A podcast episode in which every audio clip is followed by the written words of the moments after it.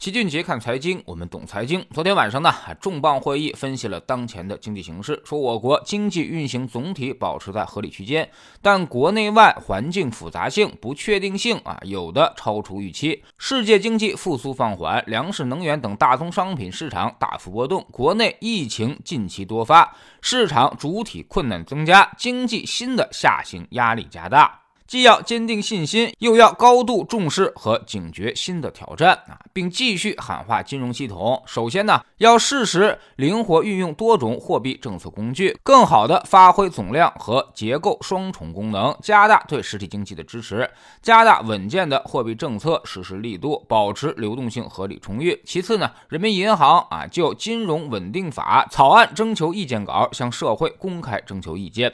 这两点呢，大家其实都不难理解。一个呢，那就是要尽快的降准降息，加大货币政策的保障力度。这个事儿呢，其实今年三月份的时候就有强烈的预期，但是整个三月份又全都预期落空了，不免让很多人感到失望。现在呢，各种规格的高层会议基本上都提到了运用多种货币工具，加大稳健货币政策的实施力度，保持流动性合理充裕。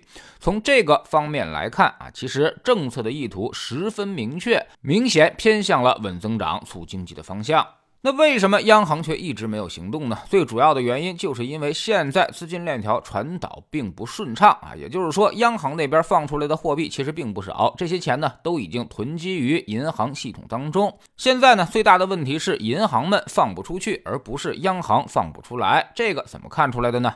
打开十年期国债收益率，其实就显示的很清楚了。最近半年来，我们的十年期国债收益率还在持续的下降当中，去年十月份还有百分之三，而现在只有百分之二点八了。刨除掉整个春节期间的扰动，整个趋势依旧是向下的。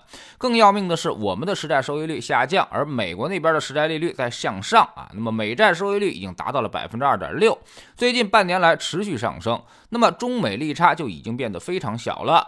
那么这个问题就很大了，利差缩小会引发资金回流，这虽然不是百分之百确定的事情，但是呢，却有着极大的概率，甚至这个概率超过了百分之八十。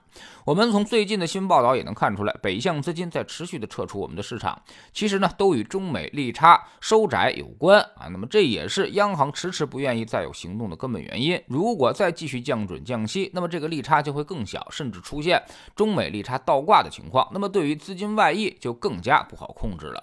那么后面该怎么看？首先，央行也在找机会继续降准降息，促进经济复苏。但是这个事儿它还不能着急。央行现在从优先级来说，外汇的问题是永远会排在首位啊，所以它得等到美债利率掉头向下，自己才有调整空间。或者呢，自己的十年期国债收益率因为需求而拉升，说明货币可以向下传导了，它才可以继续的释放出流动性来。这些都还需要等待。从现在来观察，可能并非是一个好的时机。其次呢，现在整个经济因为疫情减速严重啊，这个恐怕也不是流动性能解决的问题，所以必须要先等到解决疫情，实体经济才有资金需求。如果链条传导不下去的话，那么央行给银行体系的钱再多也没用。第三呢，也要等美债收益率发生变化。目前美债收益率急速拉升，确实压缩了我们的政策空间。中美利差最近二十年来是很少倒挂的，所以这个对我们影响很大。但其实。是美国也很头疼，实债利率上升过快，对于美国经济压力也不小。他们的情况跟我们不太一样，我们是资金需求减少，货币供给增加，所以利率下行；而美国呢是资金需求不变，但是货币供给减少，所以利率上升的很快。目前大家都已经预期到了美联储加息缩表，而且呢已经想到了最坏的情况发生，那就是加息五十个基点。这种情绪目前已经完全展现在了利率市场当中。但老齐一直认为美债收益率应该。不会上升太多了，可能高点也就是百分之二点七五到百分之二点九之间。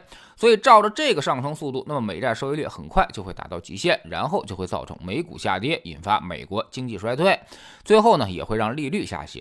所以综合来看啊，今年国内外经济形势是非常复杂的啊。现在我们的货币政策很难做到以我为主，更多的是都在权衡利弊，既要看疫情的情况，也要看美国的脸色。所以其实我们已经错过了比较好的降准降息的窗口。现在有点不太好办。不过大家也别担心，降准降息肯定还是会来的。央行在等疫情扭转，等美国利率发生变化。如果货币政策不再加把劲儿的话，那么社会融资也是起不来的。所以他还会想其他的办法，比如定向支持或者是再贷款之类的，都是提供流动性的方式。另外呢，金融稳定保障基金也是一个重要的选择，防止外资撤出之后留下的那个窟窿。这个呢，我们也需要早做打算。在知识星球七俊杰的粉丝群里面，我们已经给大家通过多维度的分析啊，目前市场已经处于筑底阶段，政策已经非常非常明确了，但市场底目前还没有出现，不过已经不远了啊，所以现在其实是非常好的布局权益市场的窗口期，大家要抓住这个三到四年才会出现一次的机会，现在如果不买的话，那么未来恐怕你又没得赚。我们总说投资没风险，没文化才有风险。学点投资的真本事，从下载知识星球找齐俊杰的粉丝群开始。新进来的朋友可以先看《星球置顶三》，我们之前讲过的重要内容和几个风险低但收益很高的资产配置方案都在这里面。在知识星球老齐的读书圈里面，我们继续讲投资大师肯费雪说啊。昨天呢，我们说到了经济变化和股市投资上的一些误区，就提到了一个中美利差，以及美国的长短利差，还有信用利差。这些利差上的变化都对市场有着重要的影。影响，我们也能从这些利差的变化当中看出市场未来的发展方向和机会所在。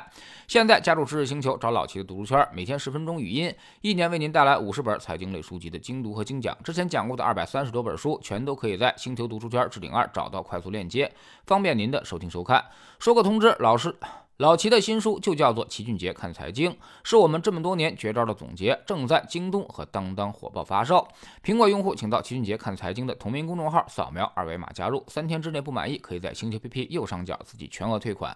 喜马拉雅的小伙伴可以在 APP 顶部搜索栏直接搜索齐俊杰的投资书友会，老齐每天讲的市场策略和组合配置，以及讲过的书都在这里面。读万卷书，行万里路，让自己获得提升的同时，也可以产生源源不断的投资收益。欢迎过来体验一下，给自己一个改变人生的的机会。